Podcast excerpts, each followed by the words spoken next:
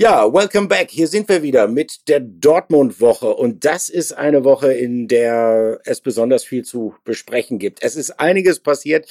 Nicht nur, dass die Fußball-Bundesliga endlich, endlich wieder losgegangen ist. Sie ist ähm, zumindest vom Ergebnis her gut losgegangen für Borussia Dortmund. 1 zu 0 gegen Bayern 04 Leverkusen, direkten Konkurrenten im Kampf um die Champions League Plätze. Wer weiß, vielleicht sogar direkter Konkurrent sogar um etwas mehr. Und darüber hinaus ist auch noch einiges passiert. Und deshalb arbeiten wir das heute mal hier der Reihe nach ab. Wir, das sind meine Wenigkeit, Olli Müller, der Esel nennt sich immer zuerst und natürlich Patrick Berger. Hallo Patrick, wo erwische ich dich? Hallo Olli.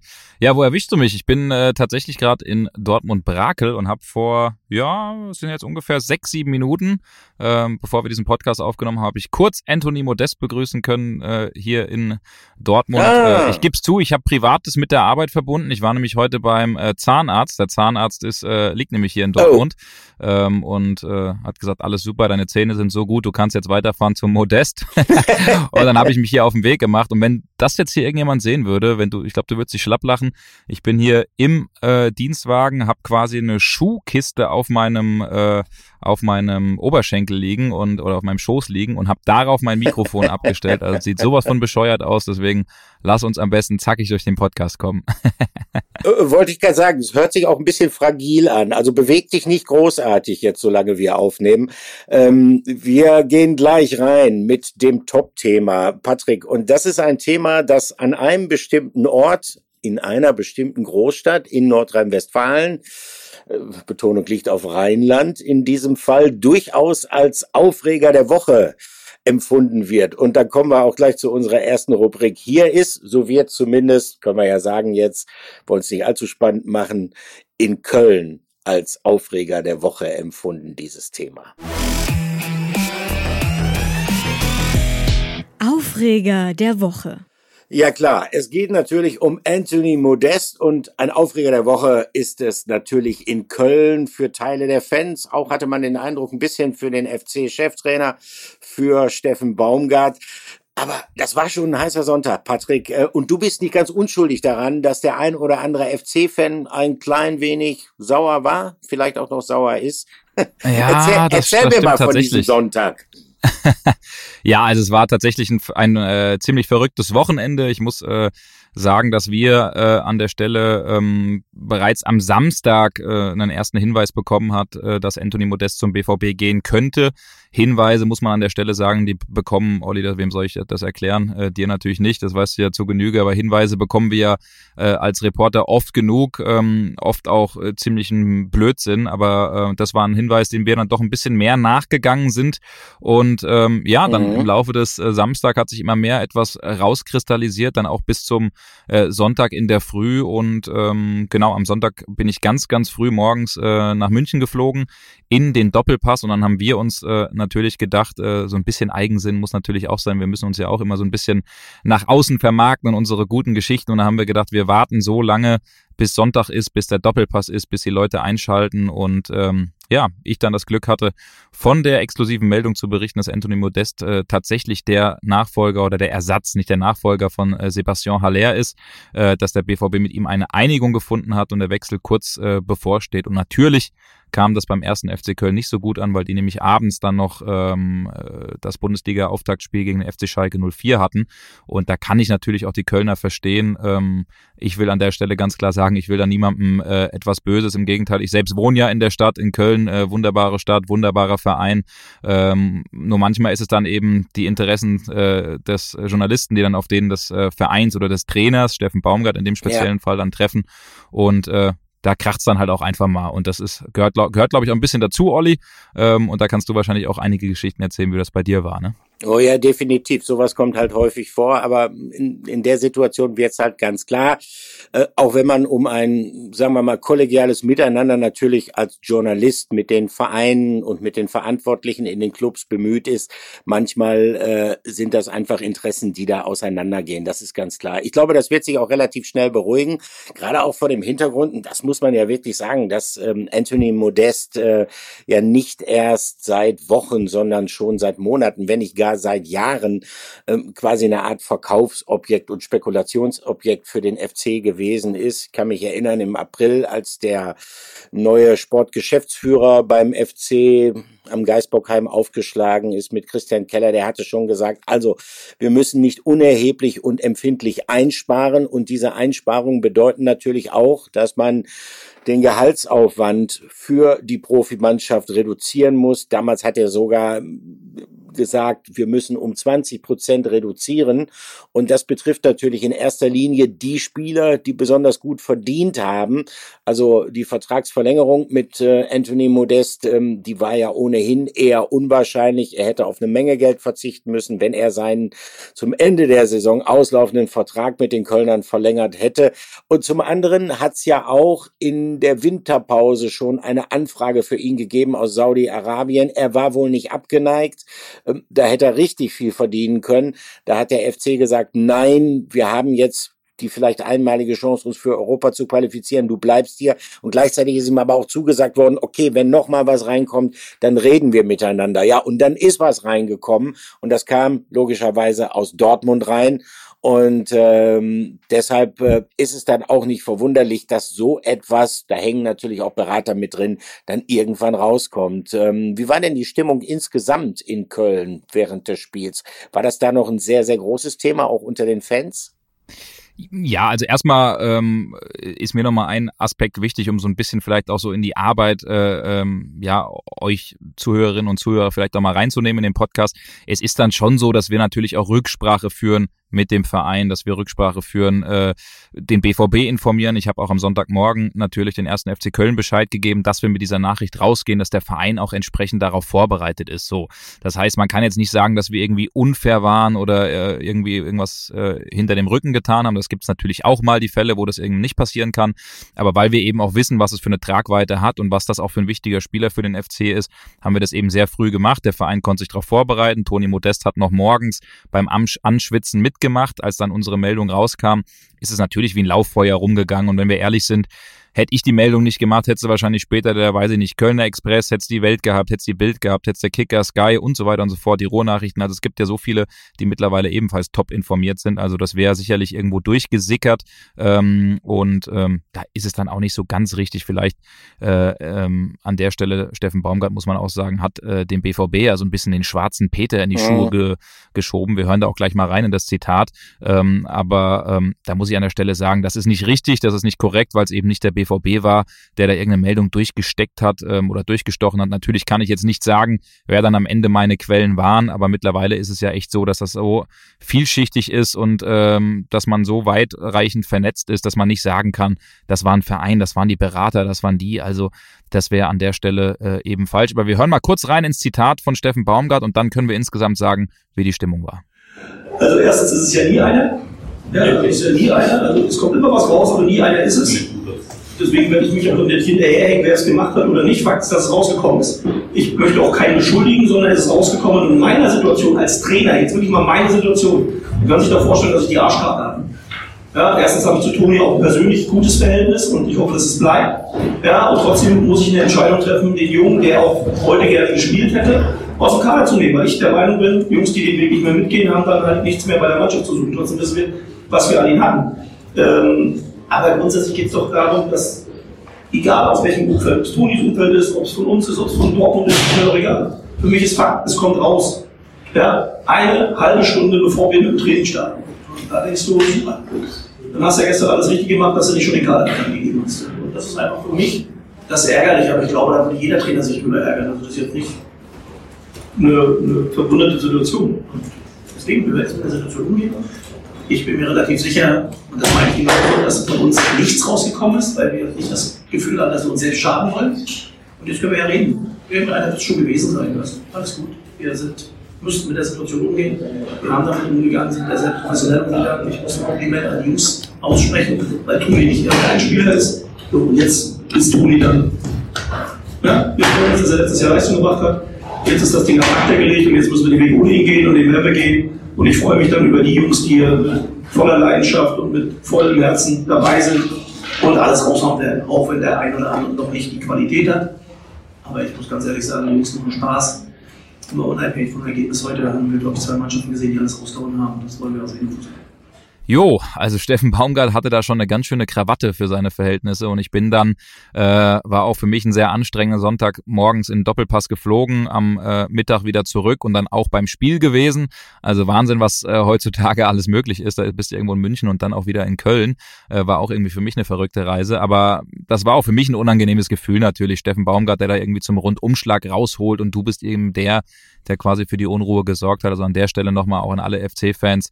Äh, das ist natürlich, äh, natürlich keine Absicht. Aber die Stimmung, ähm, dadurch, dass man ihn dann eben rausgenommen hat, den Toni Modest, ähm, und da äh, rein Tisch gemacht hat und gesagt hat, das passt nicht, wir können nicht mehr jemanden äh, zum Einsatz bringen, der ja. wechseln möchte.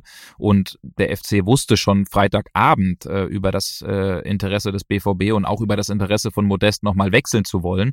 Demnach ist man schon auch ein bisschen vorbereitet gewesen. So, die FC-Fans waren und sind auch schon sauer, ähm, werfen ihm da ein bisschen auch Geldgier vor. Ähm, ja, ich bin ein bisschen zwiegespalten. Einerseits kann ich das natürlich schon verstehen, dass man als FC-Fan enttäuscht ist. Man muss einerseits auch sagen, Toni Modest hat schon mal sein Glück im Ausland versucht, wahnsinnig viel äh, Geld verdient in China, da hat es nicht funktioniert.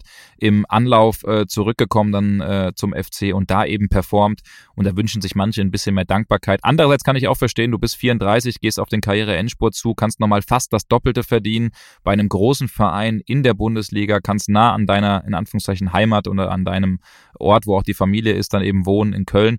Ähm, ja, und spielst einfach nochmal Champions League. Also aus der Sicht muss ich sagen, Toni Modest kann ich das schon verstehen und das siehst du, glaube ich, auch so, Olli, oder? Oder hast du eine komplett andere Meinung? Da bin ich mal gespannt. Nein, ich sehe das auch so, weil ähm, es kommt ja auch die wirtschaftliche Komponente aus Sicht des ersten FC Köln ins Spiel. Ich habe es ja eben schon mal kurz gesagt, ähm, der FC hat, äh, das haben natürlich alle Bundesligisten irgendwo, aber der FC hat besonders unter den Auswirkungen der Corona-Pandemie gelitten. Ähm, Christian Keller hatte damals im April als ähm, sozusagen Antrittsrede äh, sich auch massiv auf diese Finanzprobleme bezogen, hat gesagt, ein Teil der äh, Zukunft, äh, so hat das sogar ausgedrückt, sei schon verfrühstückt worden. Das heißt, ähm, aufgrund, ich glaube, von über 80 Millionen Einnahmeverlust hat man Sponsorengelder, die eigentlich erst in der neuen Saison hätten ausgezahlt werden sollen, sich vorher schon auszahlen lassen. Und dann ist es klar, dass man da sparen muss. Und wenn man dann tatsächlich einen Spieler,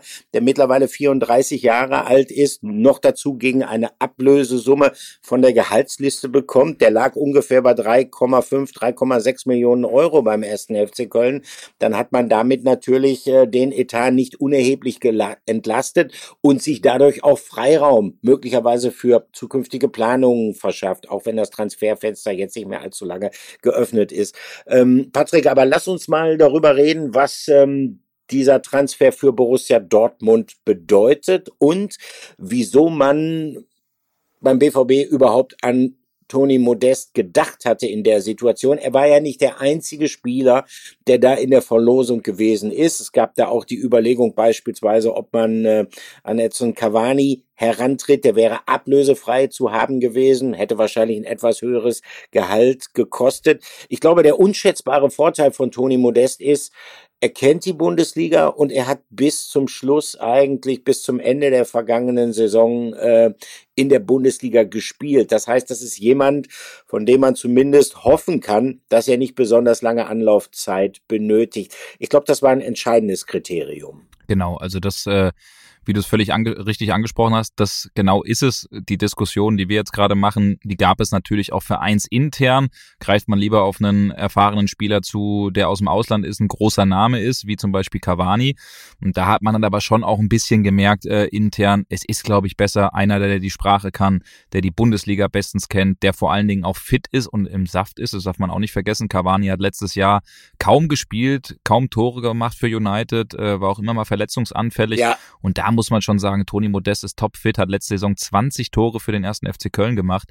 Also ähm, ich muss da sagen, da passt schon viel zusammen und da ist auch vieles richtig.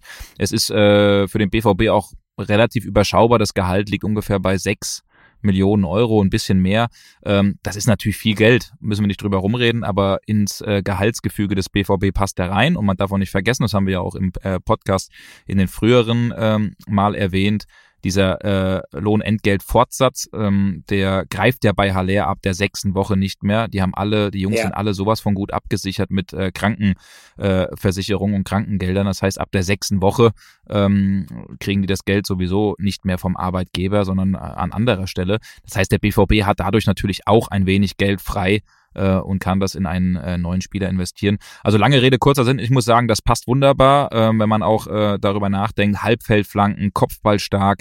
Das ist ja. der klassische robuste Mittelstürmer, der aber auch mit dem Fuß äh, gut unterwegs ist. Ich muss sagen, das passt. Natürlich großes Fragezeichen hinter kann der Champions League, kann der international. Das ist auch so ein mhm. bisschen äh, natürlich nochmal das Fragezeichen, aber ähm, ich glaube, das ist jetzt auch die Frage, wird er zu 100 Prozent gesetzt sein, Olli? Und da bin ich auch mal gespannt, was du denn, äh, was du denn denkst, äh, ob er da wirklich jedes Spiel macht. Äh, was heißt das auch für Yusufa Mokoko, dieser Wechsel? Äh, mhm. Ist ja auch ganz interessant. Die kommen beide aus der gleichen Berateragentur, wenn beide von der Wasserman äh, Group äh, vertreten. Und äh, da muss man sich natürlich auch die Frage stellen, was macht das mit dem Jungen? Der hat einen Vertrag, äh, Vertragsangebot zur Verlängerung des BVB vorliegen und bekommt jetzt einen neuen äh, erfahrenen Stürmer vor die Nase gesetzt. Ich muss aber sagen, es hat für ihn eigentlich nicht viel verändert an der Situation, weil er vorher ja auch ein Haller vor der Nase hatte. Also äh, ist dann irgendwie auch, glaube ich, muss der Junge verstehen, dass man sich an der Stelle verstärkt. So sehe ich das. Wie siehst du es, Olli? Ja, das ist definitiv so. Ähm, nähern wir uns dieser Frage beziehungsweise der Beantwortung dieser Frage doch mal so. Äh, warum hat Borussia Dortmund äh, einen Stürmer wie Sebastian Aller verpflichtet? Weil man halt wusste, nach dem Abgang von Erling Haaland, ähm, da fehlt, äh, Edin Terzic nennt das immer, eine bestimmte Farbe dann im Spiel. Die Farbe bedeutet halt konsequente Strafraumbesetzung, jemand, ähm, der auch gewisse Qualitäten mit dem Rücken zum Tor hat, jemand, der kopfballstark ist, jemand, der mit Flanken bedient werden kann. Und äh, nach der Erkrankung von Aller war das klar, dass man über diese Farbe, ich bleib mal jetzt bei dem Begriff, über diese Farbe im Kader so jetzt nicht mehr verfügt. Und äh, man braucht natürlich, gerade wenn es dann in den September geht, wenn die englischen Wochen anfangen, man braucht dann natürlich ähm, vielschichtige Antworten auf unterschiedliche Herausforderungen, die die Defensivreihen der jeweiligen Gegner stellen. Und ähm, dann ist es bei den Ansprüchen, die der BVB hat, also in der Champions League zumindest zu überwintern, was ja im Vorjahr nicht gelungen ist und äh, in der Bundesliga eine gute Rolle zu spielen, dann braucht man einen solchen Stürmertyp, wenn man oben mit dabei sein will. Das heißt für mich aber nicht automatisch, dass er gesetzt ist. Also Toni Modest äh, ist, ist sicherlich äh, nicht zu vergleichen damit Sebastian Aller. Der wäre, wenn er sich nicht erkrankt hätte, der wäre sicherlich gesetzt gewesen. Ich glaube, dass Edin Terzic sicherlich schauen wird, welche Offensivformation er von Spiel zu Spiel aufbieten wird. Da könnte ich mir durchaus auch vorstellen, gibt es Möglichkeiten ohne den klassischen Stoßstürmer ohne Modest, dass er beispielsweise auch mal auf einen Zweierangriff setzt, also Donny Malen und ähm, Yusufa Mokoko vorne zusammenspielen lässt. Ich könnte mir tatsächlich auch vorstellen, dass es gelegentlich einen Dreierangriff geben wird, wo Mokoko dann ähm, vorderste Spitze spielt, wenn es ähm, gegen besonders tiefstehende Gegner geht, wo halt sehr viel Passspiel gefragt sein wird. Also ich gehe davon aus, äh, Toni Modest wird sicherlich auch seine Fußabdrücke in Dortmund hinterlassen. Ich würde allerdings äh, mich nicht so weit aus dem Fenster lehnen, dass ich sage, der ist jetzt tatsächlich gesetzt, der steht jedes Mal in der Startelf. Ja, da bin ich auf jeden Fall auch gespannt, äh, Olli. Ähm, ich denke aber, er wird am Freitag schon äh, gegen Freiburg äh, im Kader stehen und dann ist natürlich die große Frage, bringt ihn Edin Terzic auch äh, gleich von Anfang an? Also da fiebern wir natürlich hin und da gucken wir uns das ganz genau an. Ähm, Genauso wie wir zwei uns das Spiel angeguckt haben, ja. äh, Auftakt gegen Bayern 0 für Leverkusen, ein 1-0-Sieg. Ähm, ein äh, Sieg, der, glaube ich, extrem wichtig war. Zweimal jetzt in Folge die äh, weiße Weste gewahrt und ich glaube, ein Auftakt, mit dem der BVB recht zufrieden sein kann, oder Olli? Ja, es war ein extrem wichtiger Sieg. Ähm, Auftaktspiel, die Hütte erstmals äh, nach langer, langer Zeit wieder so richtig voll. Ähm, es ging auch darum, so ein bisschen diese Aufbruchstimmung die Edin Terzic, ja, das konnte man vorher auch schon sehen bei der Saisoneröffnung, äh, die Edin Terzic ausgelöst hat mit in die Saison zu nehmen. Und deshalb unterm Strich natürlich das Ergebnis extrem wichtig, dass dieser Dreier noch dazu gegen den direkten Konkurrenten eingefahren werden konnte. Und es ging auch darum ähm, zu sehen, dass die Mannschaft zumindest partiell schon ein bisschen was von dem gezeigt hat, was Edin Terzic ja von ihr erwartet. Das ist ein robuster Fußball, das ist ein sehr physischer Fußball mit extrem viel Laufarbeit, mit hoher Aggressivität, mit Pressing-Elementen. Das konnte man sehen, nicht durchgehend. Das hat Edin Terzic anschließend anschließend auch äh, so ein klein wenig kritisiert, aber man konnte es speziell in der Phase nach dem 1 zu 0 bis zur Halbzeitpause gut sehen. Und das ist etwas, auf dem tatsächlich aufgebaut werden kann. Gleichwohl muss man auch sagen, wenn man ähm, sich die Daten zu diesem Spiel anschaut und äh, wenn man auf die Anzahl der Torchancen blickt und speziell auch auf die Klarheit der Tormöglichkeiten gibt, ähm, dann unterm Strich muss man wirklich sagen, es war ein glücklicher Erfolg. Diese beiden großen Dinger, die Patrick Schick allein in der zweiten Halbzeit gemacht hat, die macht er normalerweise, ohne jetzt die Leistung von Greg Kobel dazu schmälern, der da sicherlich äh, bravourös gehalten hat in der Situation. Es war eng, es gibt viel Luft nach oben und äh, das ist ja manchmal das Gute daran, wenn man ein Spiel gewinnt und gleichzeitig auch noch etwas zu kritisieren hat. Das Gute für uns, aber Patrick äh, in erster Linie auch für Edin Terzic, für den Trainer. Edin Terzic der Traum ist heute ein bisschen in Erfüllung gegangen. Endlich vor ausverkauftem Haus zu Hause. Wie war es für Sie? Ja, es war ein sehr intensives Spiel. Es war am Ende auch sehr emotional. Ähm, das ist das, was wir uns erhoffen, dass wir den Funken so ein bisschen auf die Tribüne übertragen können und dann kommt der Funke irgendwann mal zurück, wo wir ihn gebraucht haben. Man hat es gemerkt, äh, das ganze Stadion war da, wo wir den Ball einmal kurz über die Linie drücken mussten und halt auch, wo wir ihn von unserem Tor weghalten mussten. Das hat sehr geholfen. Karim Adeyemi war ja gerade eben auch hier, ist an uns vorbeigelaufen.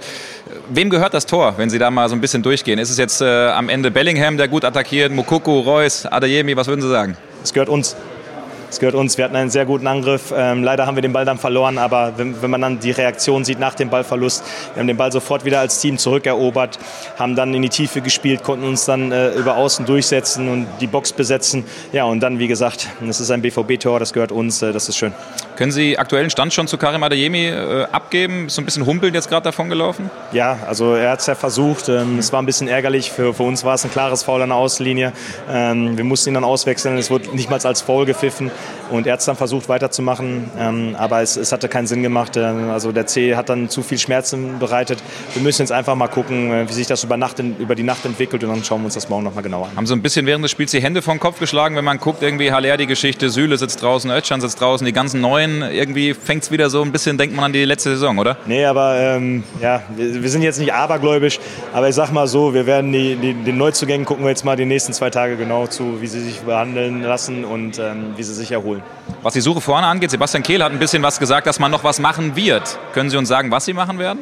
Vorne im Sturm? Ja, also meine Aufgabe ist, dass wir versuchen werden, nächste Woche Freitag das nächste Spiel zu gewinnen. Das ist die Aufgabe eines Trainers.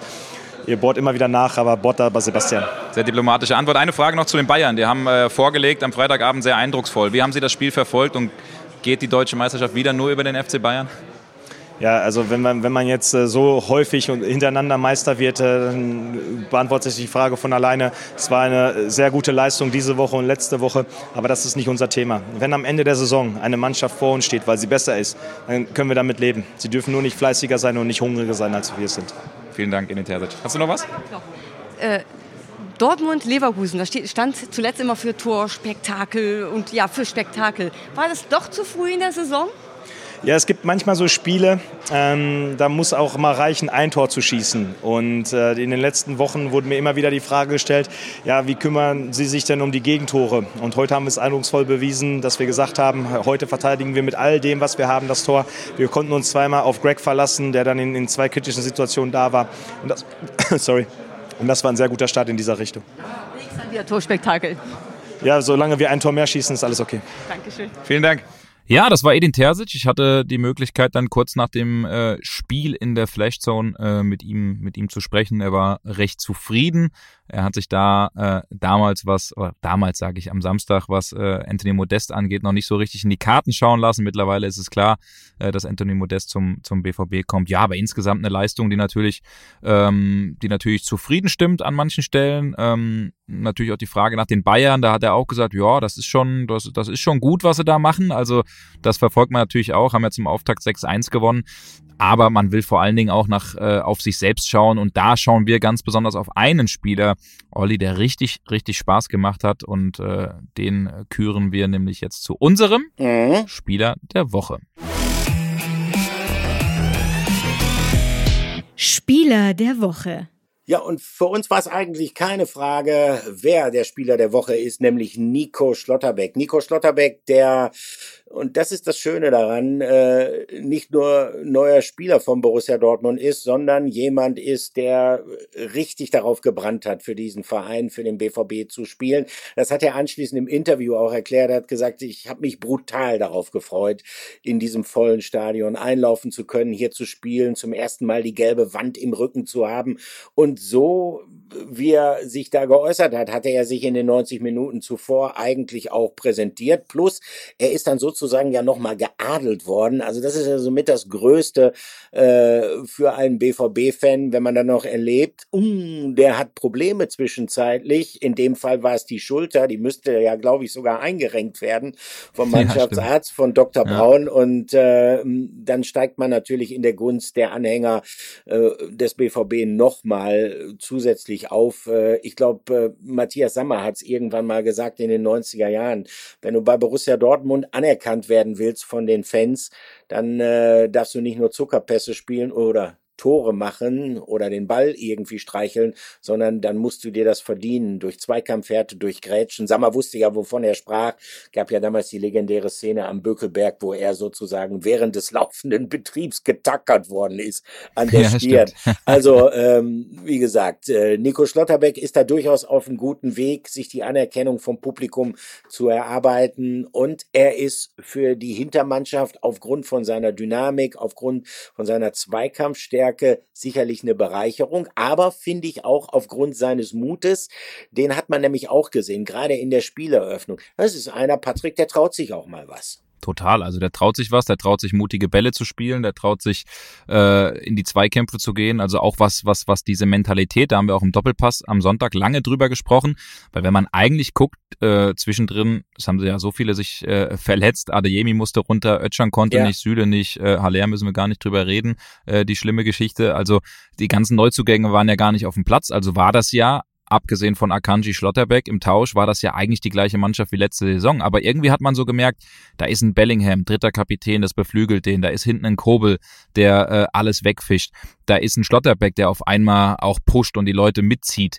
Und beim Schlotterbeck darf man aber auch nicht vergessen, da sind hier und da auch schon nochmal so ein paar Schnitzer drinne. Ja. Ich erinnere an die eine Szene, wo er diesen Fehlpass spielt, Motorhut, kennt man jetzt auch nicht unbedingt so von ihm, ist ja einer der größten Techniker im Kader, aber wie er dann da zurückläuft und diese Monstergrätsche gegen Patrick Schick macht, da habe ich auch gesagt, boah, das sieht man von ihm auch nicht oft, also sich da auch komplett äh, äh, reingeworfen, habe schon fast überlegt, ob man da irgendwie macht, äh, Dahut äh, rettet BVB-Sieg mit Monstergrätsche, ne? Also das äh, war auch, war, war auch können, so ein Zeichen nochmal, wir sind irgendwie da und ähm, das, äh, das ist durchaus äh, ein positives Ding und ich bin äh, gespannt, ob sich das dann auch so dann wie ein roter Faden durch die BVB-Saison zieht. Denn nur mit dieser Konstanz, mit dieser Mentalität, mit dem letzten Willen, ich glaube, das hat dem BVB halt in den letzten, in den letzten Jahren äh, gefehlt. Dass spielerisch auch nicht alles gesessen hat, da müssen wir gar nicht drum rumreden. Das ist am ersten Spieltag aber wahrscheinlich wenn du jetzt nicht Bayern München heißt, immer so, ne? Das hast du sehr schön zusammengefasst. Äh, Lob an dieser Stelle. Nein, keine Frage. Ähm, es wäre ja auch verwunderlich, wenn gleich ähm, am ersten Bundesligaspieltag schon alles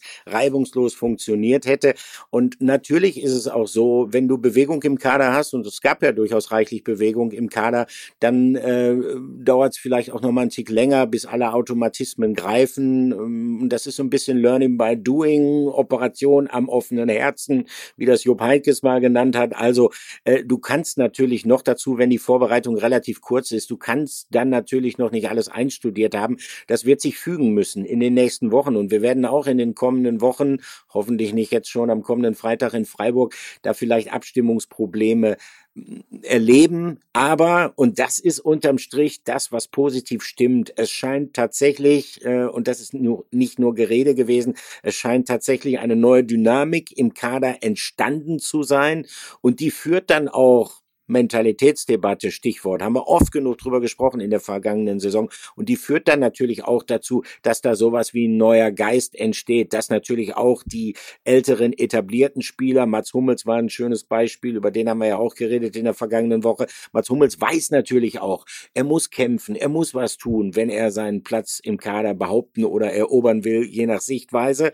Und das ist insgesamt sicherlich das sehr, sehr Positive. Patrick, weil wir schon über den Kader reden, reden. Ähm, es soll ja noch Veränderungen geben, beispielsweise auf der Abgabeseite, aber irgendwie lassen diese Veränderungen da recht lange auf sich warten. Also woran hakt's? Frage ich mich beispielsweise bei Manuel Akanji, dass der immer noch da ist. Ja, das hat man sich, glaube ich, echt ein bisschen anders vorgestellt, dass man den äh, und er selbst, glaube ich, auch leichter dann doch ähm, wegbekommt. Ähm, da ist es ja schon so gewesen, klar, der BVB hat sich immer hingestellt und gesagt, er hat sich nicht zu Schulden kommen lassen und er hat auch nicht zu viel Geld äh, gefordert das mit dem nichts äh, zu Schulden kommen äh, lassen, das, äh, da gehe ich noch mit. Ja. Geld gefordert.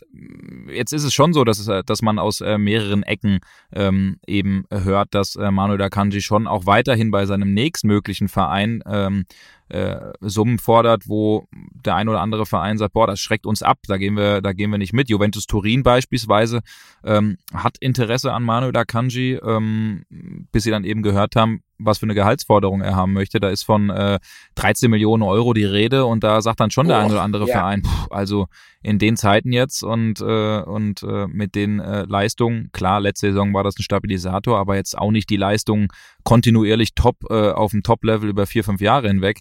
Boah, dass wir das in die Hand nehmen und das äh, führt natürlich auch dazu, ähm, dass, äh, dass es aktuell auch Manuel Akanji schwer hat. Der hat ja noch Vertrag bis 2023 beim BVB. Klar, nächstes Jahr könnte er ablösefrei gehen, könnte dadurch auch ein bisschen Handgeld ähm, mitnehmen, aber das kann ja auch nicht sein äh, Ziel sein, weiterhin beim BVB zu bleiben, weil er sich eben gewandelt hat, einen Umbruch gemacht hat und da spielt er einfach keine Rolle.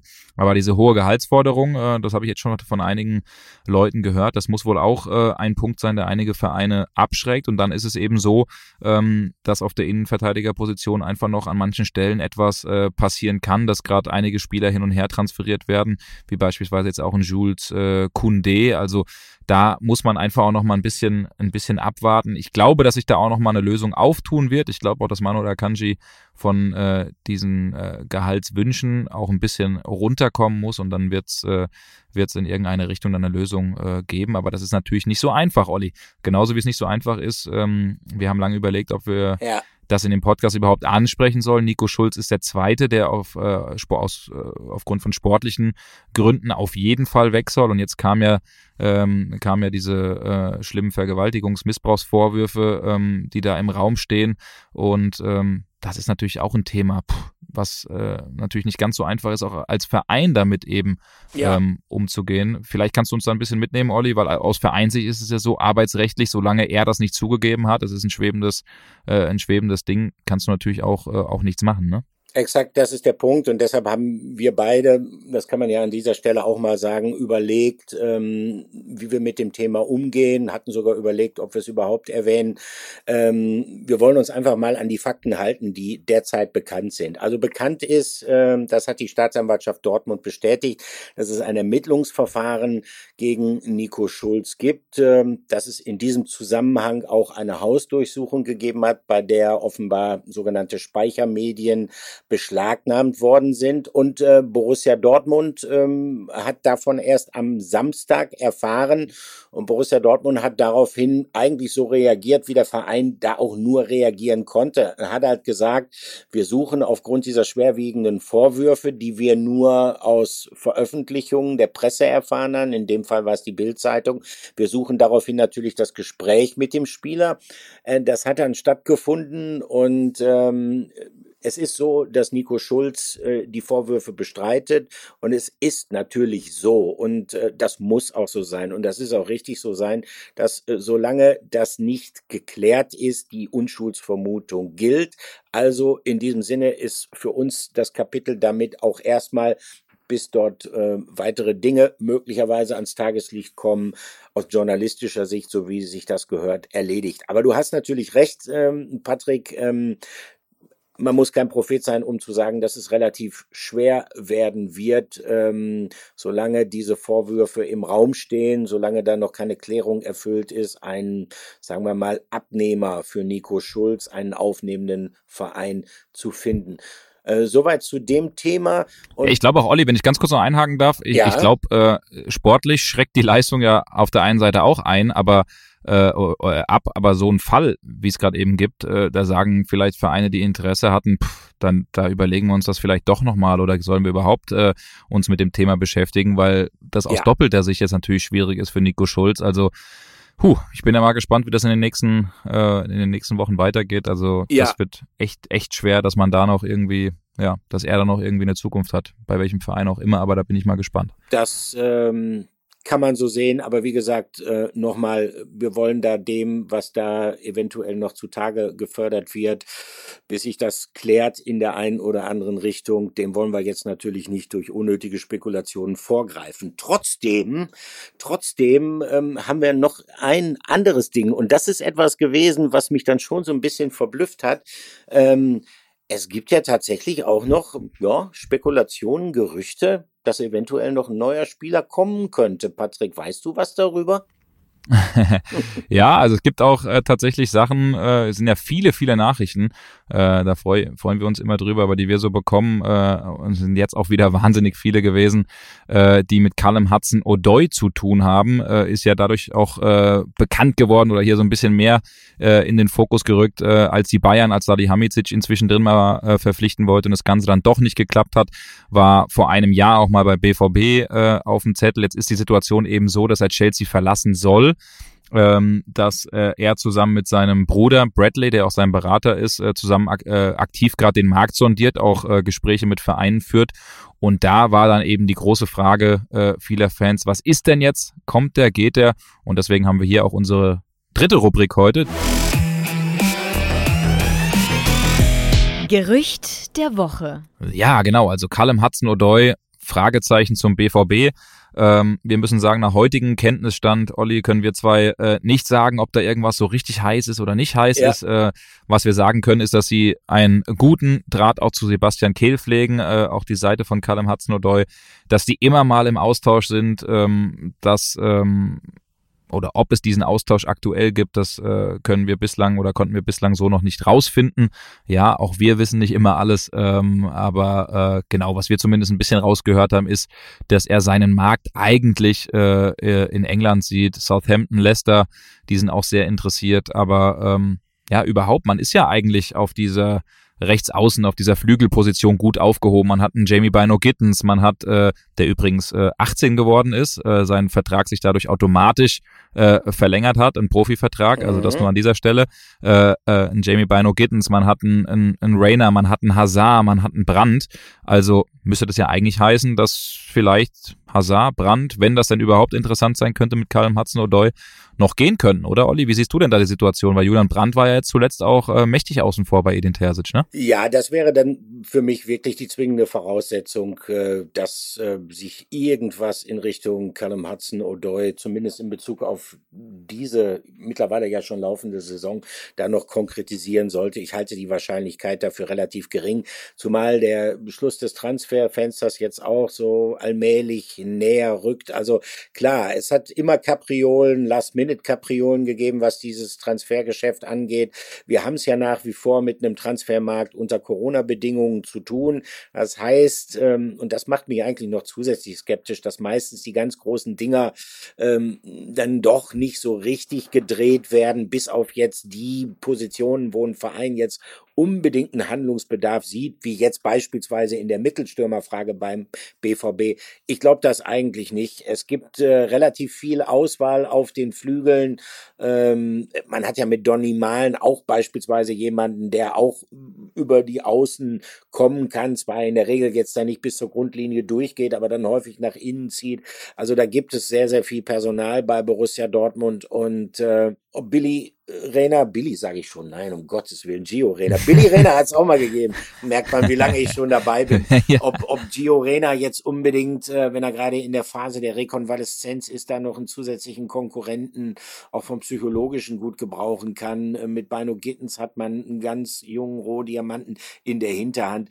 Äh, das wage ich zu bezweifeln. Also wie heißt das so schön? Transferwahrscheinlichkeit. Ähm, ich würde sagen, unter 10 Prozent. Sky macht das immer, ne? Mit der Transferwahrscheinlichkeit. Ja, ja, ja. Ne? Die geschätzten Kollegen von Sky machen das immer so. Oder machen sie den Daumen nach oben, in die Mitte oder nach unten. Ja. Ähm, wahrscheinlich so Mitte, halb unten irgendwie so. Ja, ne? mit, Aber Mitte, halb unten. Wer genau. weiß, vielleicht äh, passiert ja noch was Verrücktes. Aber Olli, wir sind fast ja. am Ende äh, schon angelangt, wollen das natürlich nicht ohne deine oder unsere Lieblingsrubrik äh, hier beenden. Äh, du hast was, was so ein bisschen Last-Minute-Transfers äh, angeht und äh, blickst so ein bisschen zurück in die Vergangenheit, ne? Ja, genau. Und deshalb äh, ist er hier, der unvermeidliche Flashback der Woche. Flashback der Woche. Ja, ich habe mal wieder in meine Erinnerungen gekramt und zum Anlass habe ich genommen diese sehr, sehr kurzfristige Mittelstürmerlösung, die der BVB ja jetzt gefunden hat mit Toni Modest. Es ist nicht die erste kurzfristige Lösung, die Borussia Dortmund schon mal herangezogen hat. Ähm, da gab es einige, die dann auch meistens relativ spät, meistens nach Verletzungen von Spielern, von Stammspielern getroffen worden sind. Und ähm, eine sehr, sehr kuriose, kurzfristige kurzfristige Lösung, die hat es 1900 und 95 gegeben. Der BVB war gerade deutscher Meister geworden, hatte allerdings in der Offensive massive Verletzungsprobleme. Lars Ricken war verletzt, äh, Ibrahim Tanko war verletzt. Und so entschied man sich kurzerhand für 2,8 Millionen Mark, das war damals eine Menge Geld, einen Spieler von Inter Mailand zu holen, einen Uruguayer. Und das war ein richtiger Paradiesvogel. Die Rede ist von Ruben Sosa. Der Mann ist mittlerweile genauso alt wie ich, nämlich 56 Jahre alt. Anstalt. Er kam von Inter Mailand zum BVB. Kaum, dass er in Dortmund angekommen war, hat er auch gespielt. Ich werde es nie vergessen, er hat ein legendäres Spiel beim Saisonauftakt bei Hansa Rostock gemacht. Der BVB hat das Spiel anschließend trotzdem verloren. Aber das war so ein richtiger Dribbler, der sich äh, durchgewurstelt hat durch die Gegenspieler. Und er war jemand, der über eine wunderbare Schusstechnik verfügte, hat also relativ schnell dann auch Freistöße geschossen. Er war allerdings nicht mehr ganz fit, hatte massive Knieprobleme, konnte nur eingeschränkt trainieren, hat er zumindest gesagt. Also ich glaube, er war auch kein Trainingsweltmeister. Äh, er hat insgesamt nur ein Jahr bei Borussia Dortmund gespielt, 17 Bundesligaspiele, drei Tore, darunter ein wunderschönes Freistoßtor gegen den FC Bayern mit einem jungen Keeper namens Oliver Kahn. Das ist mir noch gut in Erinnerung geblieben, aber in erster Linie ist mir ähm, wirklich äh, diese, diese südamerikanische Lebensfreude von ihm in Erinnerung geblieben. Ähm, das hatte auch paar Kuriositäten zur Folge. Vor Europapokalspielen kam er, das ist zweimal passiert, ist kein Witz, kam er an, die Mannschaft war am Flughafen Dortmund, wollte sich einchecken und auf einmal erschien Ruben Sosa und hatte einen Vogelbauer, einen Vogelkäfig mit einem Kanarienvogel dabei und sagte Nein. dann zu Michael Mayer, dem Manager, er hätte keinen gefunden, der den jetzt in Pflege nimmt und füttert was denn mit dem jetzt passieren sollte. Und dann musste kurzzeitig tatsächlich jemand organisiert werden, der sich dann während dieser zweitägigen Europapokalreise um den Kanarienvogel von Ruben Sosa, übrigens namens Pipo, so hieß der Vogel, kümmern musste. Daraufhin wurde Ruben Sosa nur noch Pipo genannt und den Vogel hat er abgeschossen, Champions League Achtelfinale bei Ajax Amsterdam.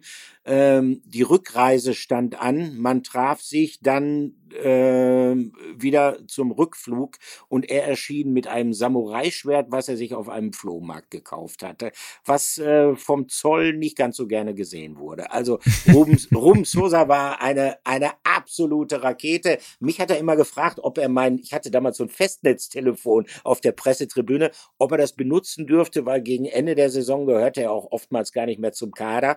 Ähm, oh ja, da ähm, habt ihr zusammen die Spiele von der Tribüne. Genau. Gesehen. Dann saß er bei mir und fragte mich dann immer, ob er mal kurz telefonieren könnte. Und dann fing er an und damals war es ja wirklich so, also Überseegespräche kosteten ein horrendes Geld und er fing an, eine mindestens 20-stellige Nummer zu wählen und begrüßte danach erstmal alle seine Verwandten, die sich den Hörer dann da in die Hand gaben in Montevideo. Das war Ruben Sosa. Riesentyp. Schön. Er tanzte leider nur ein Jahr, der Spaßvogel Pipo beim BVB, aber ich habe ihn nie vergessen. Überragende Geschichte, Olli, auf jeden Fall. ähm, wieder großen Spaß gemacht und Olli, äh, jetzt wissen auch die Zuschauer, wie, oder die Zuhörer, wie alt du bist, ne? Hast du, glaube ich, noch nie preisgegeben, richtig? Habe ich noch nie preisgegeben, ja. Ja, gut. Sie mussten ja vorher aufgrund unserer Vorzeleien schon den Eindruck gehabt haben, dass ich zumindest nicht mehr ganz so taufrisch bin. Ja früher, hat man gesagt, ein Herr im besten Alter. So ist es. So ist es, Olli. Es hat großen Spaß gemacht, Olli. Ich muss ein bisschen auf die Ebenfalls. Tube drücken, weil wir äh, weil wir gleich äh, nämlich kurz nach sieben haben und ich geschaltet werde in, äh, in die Sport 1 News. Ähm, deswegen, es hat großen Spaß gemacht. Das nächste Mal haben wir vielleicht wieder ein bisschen mehr Zeit. Ja. Ähm, war sehr, sehr cool. Schreibt uns gerne, wenn, wir, wenn ihr wie immer Wünsche habt, Anregungen. Ähm, ja, und wir sind gespannt, wie die erste Woche mit Anthony Modest verläuft. Oh ja. Und äh, ja, Olli, wir sehen uns auf jeden Fall bald wieder. Ich freue mich sehr. Ich mich auch. Alles Gute, macht's gut. Ciao. Ciao, ciao.